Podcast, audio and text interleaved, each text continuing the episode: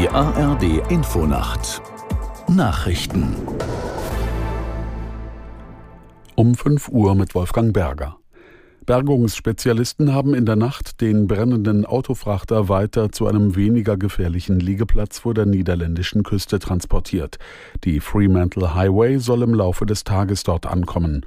Ulrike Ufer, wie läuft die Verlegung mit etwa sechs Kilometern pro Stunde? Naja, es ist ein riskantes Manöver. Neben anderen begleitet ein Spezialschiff den Havaristen, das zur Not Öl räumen könnte. Das Ziel befindet sich rund 16 Kilometer vor der Wattenmeerinsel Schirmonikok. Vor dem Beginn der Aktion hatten Spezialisten den Rumpf nochmal extra gründlich kontrolliert und sagen, trotz der großen Hitze alles stabil und auch unter der Wasserlinie intakt. Der Frachter hatte zuvor genau zwischen zwei sehr stark befahrenen Schifffahrtsrouten von und nach Deutschland gelegen, laut Experten wie ein brennender Öltanklaster auf dem Grünstreifen zwischen zwei Autobahnen. Mehr als 11 Prozent der Deutschen konnten sich im vergangenen Jahr offenbar nicht mindestens jeden zweiten Tag Fleisch, Fisch oder eine gleichwertige vegetarische Mahlzeit leisten. Wie das Redaktionsnetzwerk Deutschland unter Berufung auf Zahlen der EU-Statistikbehörde Eurostat berichtet, stieg der Anteil im Vergleich zu 2021 um 0,9 Prozentpunkte. Knapp 10 Millionen Bürger seien demnach betroffen. Besonders hoch sei der Anteil unter alleinerziehenden Eltern.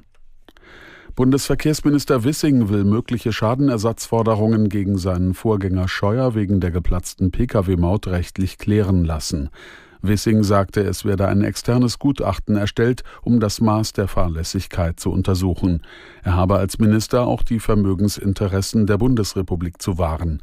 Wenn es die Möglichkeit gäbe, jemanden in Regress zu nehmen, wäre es seine Aufgabe, solche Forderungen durchsetzen zu lassen.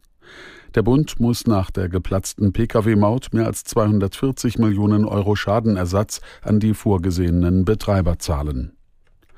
Verteidigungsminister Pistorius wird heute in Rheinbach in der Nähe von Bonn zum Antrittsbesuch bei der Cybertruppe der Armee erwartet. In der Tomburg-Kaserne will sich Pistorius laut Bundeswehr mit Soldaten sowie zivilen Mitarbeitern austauschen. Der Minister macht sich bei dem Besuch demnach ein Bild von den Fähigkeiten der Soldaten des Kommandos Cyber- und Informationsraum. Auch die Tätigkeiten etwa bei der elektronischen Kampfführung oder beim Geoinformationswesen werden dem Ressortchef vorgestellt. Soweit die Meldungen. Und das Wetter in Deutschland. Am Tage in der Nordhälfte Regen Richtung Nordsee Gewitter möglich. Im Süden zeitweise heiter und meist trocken 17 bis 27 Grad. Am Dienstag vielerorts Schauer und Gewitter 16 bis 22 Grad. Am Mittwoch wechselhaftes Schauerwetter im Südosten oft trocken bei 17 bis 24 Grad.